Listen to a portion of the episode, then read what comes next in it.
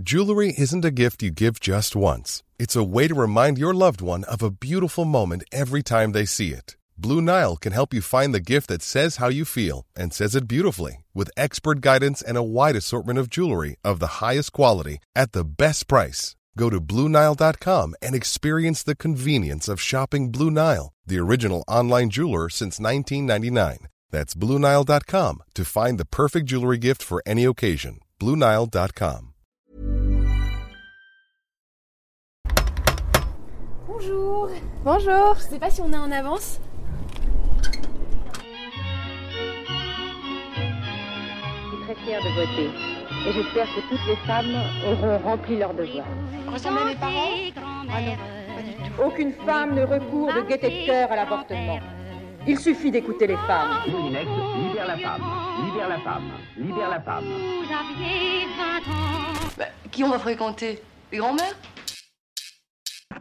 Mamie dans les orties est un podcast qui recueille les récits de nos grands-mères. On y écoute des histoires dans l'histoire. Parce qu'il est nécessaire de comprendre d'où l'on vient pour savoir où l'on va. Ici, on écoute les premières qui ont eu le droit de voter, d'avoir un chéquier à leur nom, de divorcer, d'avorter, finalement de vivre de plus en plus librement. Nous sommes Héloïse et Marion, et aujourd'hui, nous allons chez Françoise. T'as l'impression que ta vie, t'as eu de la chance tout le temps? J'ai pas eu que ça. hein. Il y a eu des moments difficiles aussi, puis j'ai affronté, j'ai fait face. Je me trouvé des, des capacités de rebondir que j'apprécie beaucoup. Mais j'ai eu beaucoup de chance, effectivement. Alors, est-ce que vous voulez du jus de pomme ou bien un petit, un petit thé du yogi ou machin comme ça? Françoise est un petit bout de mamie qui vit dans son pavillon de banlieue tout près de la ligne du RER. Elle nous a servi un thé et de la mangue séchée par un bel après-midi de printemps. Doit-elle son énergie au cours de Dowin qu'elle donne toutes les semaines? Ce qui est certain, c'est que sa vie de femme a été marquée par la chance. Enfin ça, c'est ce qu'elle dit. Est-ce que Françoise, tu peux nous parler un peu de toi? Ah oui, avec plaisir, j'ai déjà commencé. J'aime Alors, ça. Alors, je suis née à Paris pendant la guerre, pendant l'occupation en 41. Alors, j'ai aucun souvenir de, de ma période d'occupation. Mes parents s'en sont occupés. Moi, j'ai vécu comme ça. Ils sont vraiment bien occupés de moi, je crois, tous les deux. Alors, mon père était dans la police, la police d'étrangers, parce qu'il parlait cinq langues. Et donc, il était un peu interprète de- pour différentes choses. D'accord. Et ta maman, elle faisait quoi? Elle était prof de maths, comme moi. Vous viviez à, à Paris, donc avec tes parents, dans un appartement? Oui, c'était un quatrième étage, deux pièces, ça c'était pas très très grand, mais enfin bon, il y avait ce qu'il fallait. quoi. Il y avait la chambre des parents, et puis nous on dormait, les- ma soeur et moi, dans le, le- le séjour. Et puis bah, il y avait une petite salle de bain, et puis une petite cuisine à boyau, comme ça, mais enfin, il y avait tout ce qu'il fallait. Il y avait même la place au bout du couloir pour mettre des souris blanches. Ah, c'était bien les bûcherons. Mon papa nous y promenait. J'avais un papa qui était peut-être en avance sur son temps. Il s'occupait de nous, les enfants. J'ai beaucoup été entourée par mes parents dans notre petites deux pièces et pendant la guerre. Bon, bah, j'ai pas souvenir d'avoir pâti de quelque chose. Les bombardements, bah oui, je sais qu'il y en a eu, mais bon, les parents s'occupaient. hein. En 1944, quand ça commençait à devenir difficile de trouver à manger à Paris, euh, la nounou qui s'occupait de nous est partie avec nous dans la, dans en province. Et puis, occupée de nous, mais manque de bol, c'était juste à côté de Radur-sur-Glane. Je ne sais pas si vous savez ce que c'est, c'est là qu'il y a eu euh, plein de gens brûlés dans une église, vraiment le- l'Holocauste. Ben, nous, on était juste à côté. Ils avaient choisi pour nous protéger, mais on a, il ne s'est rien passé. Il y a juste une fois, on jouait sur une bâche que mon père avait rapportée de Ber- il à Berlin avant euh, la guerre et tout ça. Et cette bâche, c'était une bâche allemande, ça se voyait. Et il y a des soldats d'occupation qui sont passés, qui nous ont vus, nous petites gamines de 3 ans, 1 an, euh, jouer sur la bâche. J'ai dit à nous ça. Ils l'ont pris. Puis il n'y a rien eu. On ne nous a pas emmenés à l'église, nous sommes brûlés avec les autres. Il y a un jour qui était, à mon avis, la charnière. Je pense que ça doit être le jour de l'armistice ou quelque chose comme ça, où euh, quand il y avait un jour où tout le monde était très joyeux. Je sentais qu'il y avait de la gaieté dans l'air, il m'est resté quelque chose de ça. Donc dans ma tête, j'imagine que c'est ça qui a dû se passer. Alors dans l'après-guerre ensuite, euh, quand j'ai eu 9 ans, on a déménagé, on a quitté le- l'appartement de, pièces au quatrième étage, on est allé à Clamart, où mon grand-père avait fait construire une maison. J'y suis allée souvent ensuite, blottie entre des grands pavillons à côté. Eh ben, C'était un petit machin, mais il y avait quand même ben, vraiment du confort par rapport à ce que l'on a connu. Puis il y avait un grand bout de jardin et c'était tout près d'un bois. Un changement de vie formidable. Et puis il y avait un, il y avait un pommier reine des rainettes avec trois belles branches hein, qui montaient comme ça en trépied. Et on pouvait grimper en haut et puis lire tranquillement. J'en ai l'époque, c'était bien. Je, je me lisais quand le jour commençait à pointer par le, par la fenêtre. Là, les parents ne savaient pas forcément que je lisais aussitôt que ça, mais sais bien lire. J'ai lu énormément. J'ai plus beaucoup de temps maintenant, mais j'ai toujours beaucoup de bouquins. Et puis des fois, j'ouvre une page, enfin, c'est juste la page que j'avais besoin de lire à ce moment-là pour donner un tuyau à quelqu'un. Mais à l'époque, oui, bah, je lisais euh, tout. Et, euh, et l'école, c'était comment? T'as des souvenirs de l'école? Ah oui, oui, oui, j'ai eu la chance, j'étais une bonne élève, oui, facilement. Bah, ça tenait un peu au fait que maman faisait très attention, elle était très directive, un peu autoritaire, mais euh, ça avait ses bons côtés, c'est-à-dire que bon, bah, c'était facile. J'ai appris à lire avant d'entrer à l'école, avec elle, la méthode globale, et puis je lisais avec bonheur très vite. À la fin de l'école primaire, on faisait le certificat d'études pour commencer à travailler à 14 ans, ou bien avant, euh, à 11 ans, on passait le concours d'entrée en 6e. On avait le droit de mettre des pantalons pendant l'hiver, mais seulement entre euh, novembre et mars, et puis il fallait mettre une jupe dessus quand même. On n'avait pas le droit de mettre un pantalon sans jupe dessus, c'est pas convenable pour une jeune fille. C'était une école que de filles, oui, un lycée que de filles. Et toute ma scolarité, c'était comme ça, parce que après le bac, je suis entrée en prépa. Et en prépa, c'était une prépa de filles à Fénelon. Après la prépa, je suis entrée à Sèvres. On avait des cours à l'ENS, mais on suivait aussi des cours à la fac. Et à la fac, là, on découvrait qu'il y avait des hommes aussi à l'extérieur. Euh, je vais juste dire que je ne suis pas disponible. Allô Catherine Je sais très bien si tu viens pas parce qu'en ce moment je suis occupée avec deux jeunes femmes qui viennent m'interviewer sur ma vie. Et ça c'est passionnant et je ne veux pas les faire attendre. Donc je ne m'attarde pas. Je ne veux pas faire attendre mes, mes copines là. Au revoir Catherine. Entendu, au revoir, au revoir, à bientôt. J'avais hésité entre les maths et le- les langues. Mon père, il parlait beaucoup de langues, il m'avait chanté des chansons russes, c'était beau. Puis la langue russe, elle était belle. Enfin bref, j'ai d'abord pensé, quand j'étais au lycée, à prendre non pas le bac mathélème, mais le bac euh, littéraire. Je n'aimais pas les maths en première. Même si ma mère était prof de maths, la dame qui faisait ça, je comprenais rien à ce qu'elle racontait. Donc je n'aimais pas les maths en première. Mais oh, tu peux le faire, tu as des, des bonnes notes, tu peux le faire et ça te laissera choisir ensuite. Bon, alors je fais mathélème. Et là, la prof, elle était géniale. Les maths, elle mangeait comme d'un bon gâteau. Oh, ça c'est un joli problème. Elle salivait son joli problème.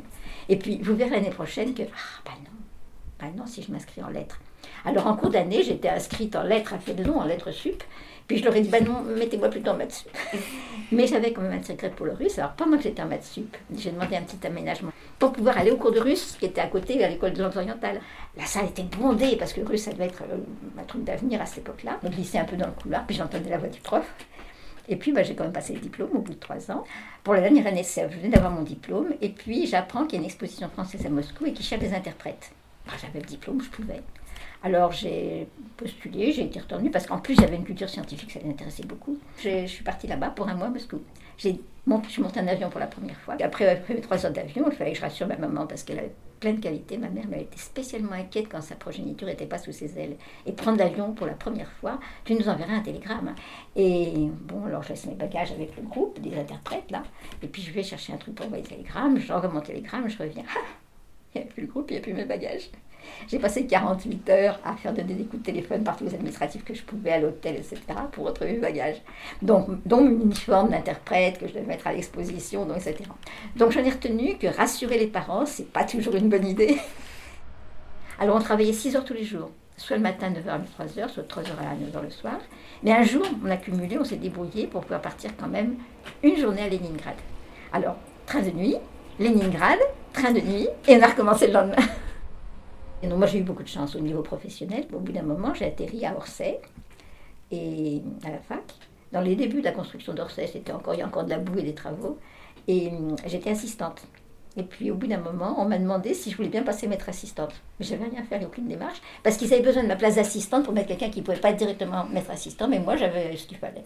Donc j'ai même pas eu à me démener pour demander ma promotion. Alors par contre après, pour passer au cran au-dessus, si j'avais voulu être prof de fac, ça c'est un prof, c'est un grade, au-dessus de maître de conf. Et là, il aurait fallu que je fasse une thèse. Et puis en fait, j'ai pas fait de thèse parce que j'étais très occupée. J'avais accepté de m'occuper d'une bibliothèque de maths. Ça m'a passionnée. euh, Une grande bibliothèque. Enfin, il y a des médaphiles qui l'ont fréquentée. Je je regrette pas du tout cet investissement, mais du coup, ben, je n'avais pas le temps de faire une thèse. Je n'étais pas passionnée par ce qui se passait dans la thèse, et ça m'intéressait beaucoup plus de rencontrer des gens, d'animer une petite équipe avec qui je m'entendais bien. Et là, j'enseignais les maths, et j'aime beaucoup enseigner. Alors les, les maths, euh, bon, c'était les maths, ça aurait pu être les langues, ça aurait pu être, c'était pas les maths qui, j'en fais plus pratiquement depuis que je suis à la retraite. Mais c'était le contact avec les étudiants, puis voir la petite lumière qui s'allume, la petite étincelle quand ça y est, ils ont compris. Ça, j'aime bien. Françoise parle vite. Elle nous accroche à son récit avec la même rapidité. Elle vit une enfance entourée de femmes. Le seul homme, c'est son père.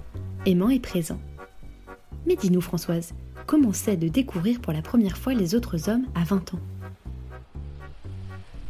Donc j'avais vécu dans un environnement très féminin, et puis bah, j'ai découvert, alors j'avais fait ma prépa, j'étais déjà à Sèvres, euh, y avait, on m'a parlé de rencontrer des soviétiques à un bal, un bal de l'école des mines. Alors je me dis, bah ça je vais y aller. Donc j'ai découvert, c'était vraiment agréable de danser. Alors après, en gros, tous les week-ends, j'allais danser au moins un bal, quoi. Des fois, il y en avait samedi toute la nuit, et puis après le dimanche après-midi, mais c'était rare en général, c'était...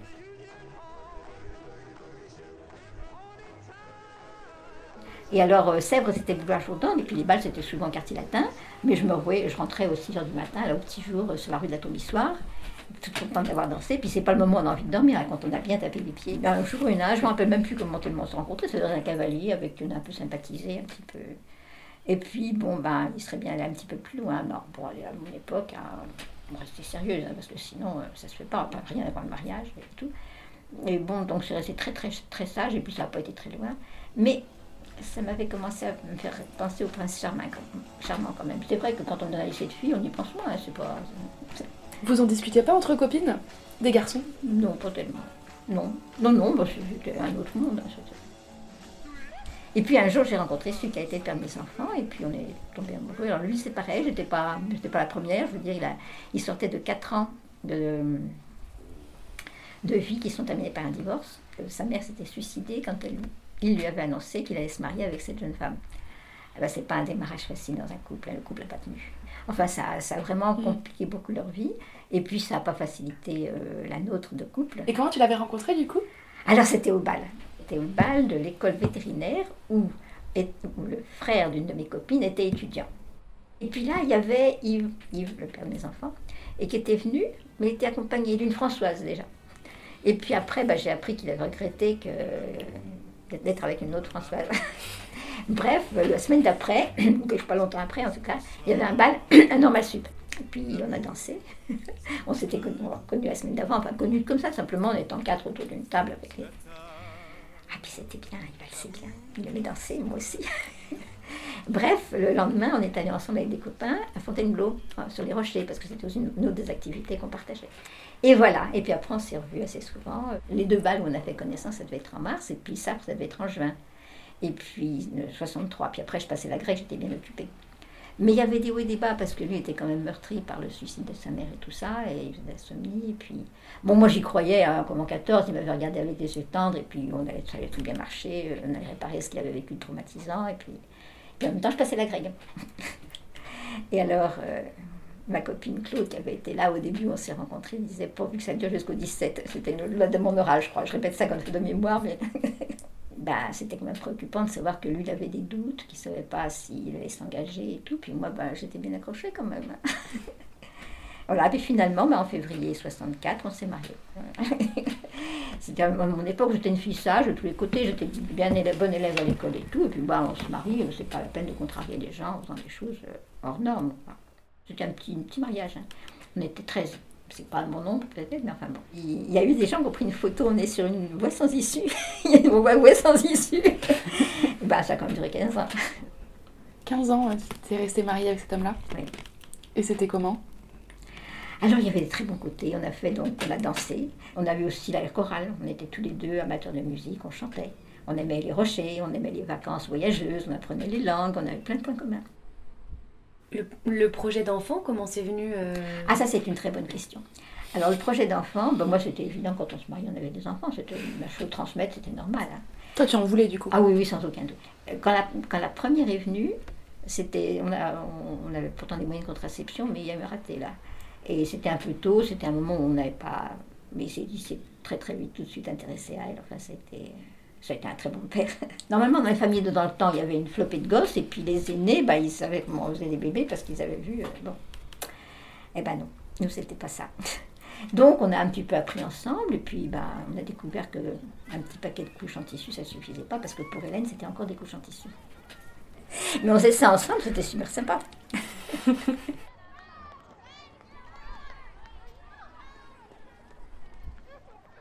Je me découvre enceinte, on venait de décider de se séparer. C'est-à-dire j'étais enceinte de deux mois quand on s'en est rendu compte.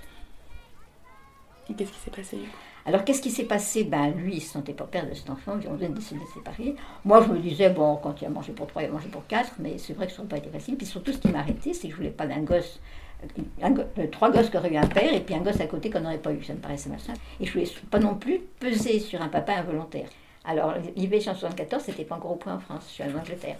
En France, ben non, le médecin euh, m'a bien confirmé que j'étais enceinte, mais il ne pouvait pas faire quelque chose.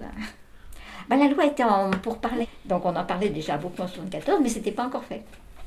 Bon, puis c'est pas grave, j'avais la chance de pouvoir payer mon billet pour l'Angleterre, j'avais la chance de parler anglais, j'avais la chance, j'avais plein de chance encore. J'ai eu la chance par rapport à beaucoup de femmes que je connais autour de pour qui ça a été un traumatisme. Ça n'a pas été un traumatisme parce que j'étais claire dans ma décision, que je prenais vraiment dans l'intérêt du bébé. Et euh, du coup, tu es quand même allée seule Tu t'es pas sentie seule Oh non parce que c'était clair. Bon, déjà, j'étais seule, j'avais fait le geste de quitter mon mari. Donc ça, c'était ça, par contre, c'était difficile. Là, j'avais des scrupules. Parce qu'un mari qui a déjà été quitté une fois, le quitter une deuxième, je ne l'ai fait que parce qu'il y avait les enfants. Je pense qu'il vaut mieux pour des enfants de vivre avec une mère qui est seule, mais et puis un père qui s'intéresse à eux, parce qu'il continue à s'intéresser à eux, séparés et coopérant bien, que de les voir vivre ensemble et puis mal vivre. Alors, nos enfants, quand on leur a annoncé qu'on allait se séparer, ils ont vraiment eu peur d'être différents des autres. Puis ils se sont rendus compte, mais dès les premiers jours, quand ont commencé à en parler, bah, qu'il y avait plein de gosses qui disaient Ah ben, tu dors chez ton père ou ta mère ce soir?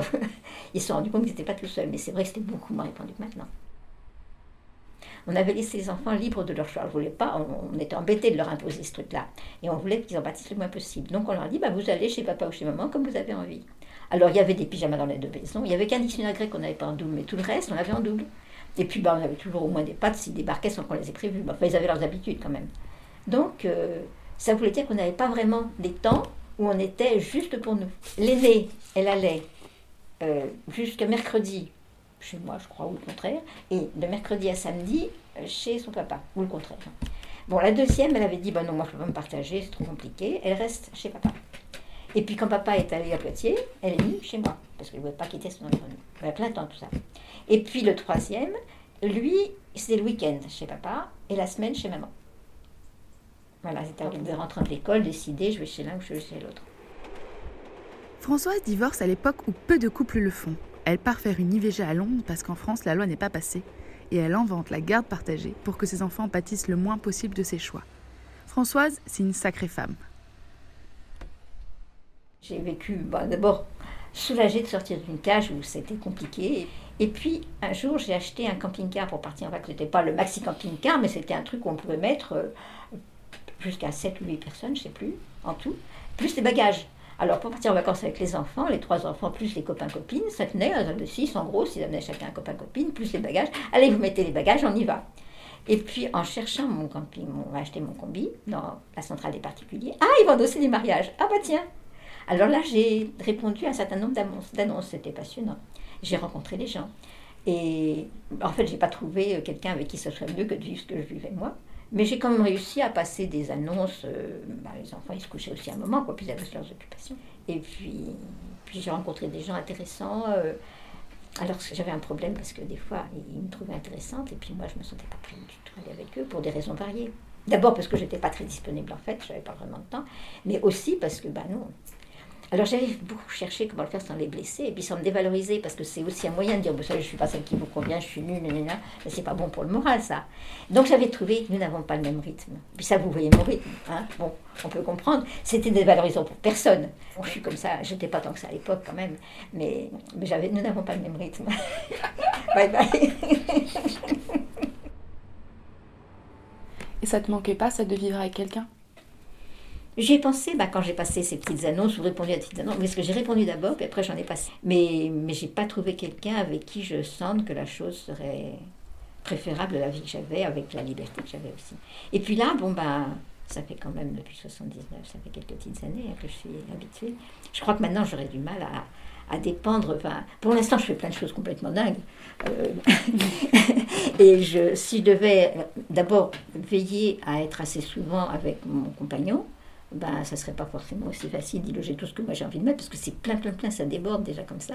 Et puis ensuite, j'aurais pas envie qu'on me dise, faut pas que tu fasses ci, faut pas que tu fasses ça. Et bon, il y en a qui sont protecteurs, hein, surtout avec ce qui m'est arrivé, j'ai... Ah oui, bon, je raconte ça un petit peu quand même, ça, c'était pas une chance. Euh, je suis devenue électrosensible. C'est pas un cadeau.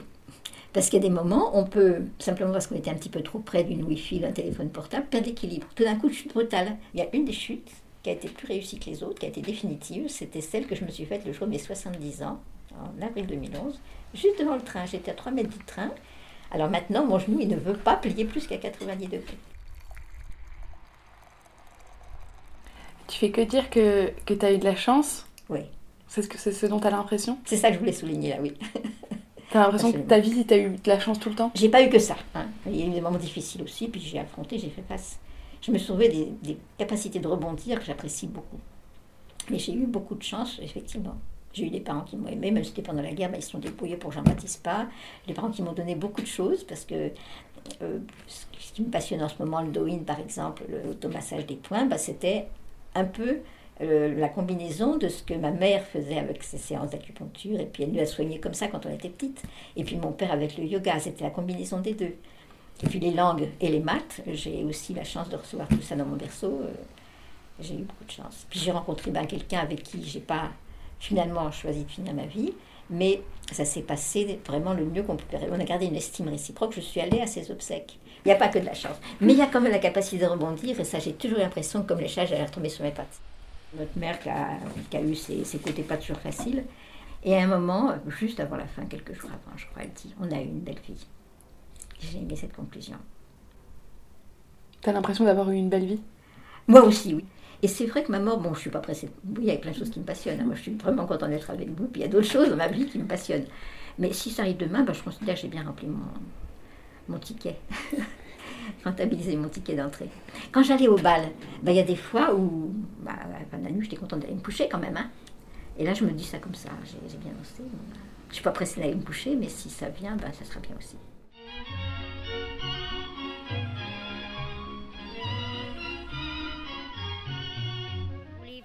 Grâce à Françoise, nous avons compris que la chance n'était pas un hasard, mais bel et bien une philosophie de vie. Et si tu n'en as pas, provoque-la.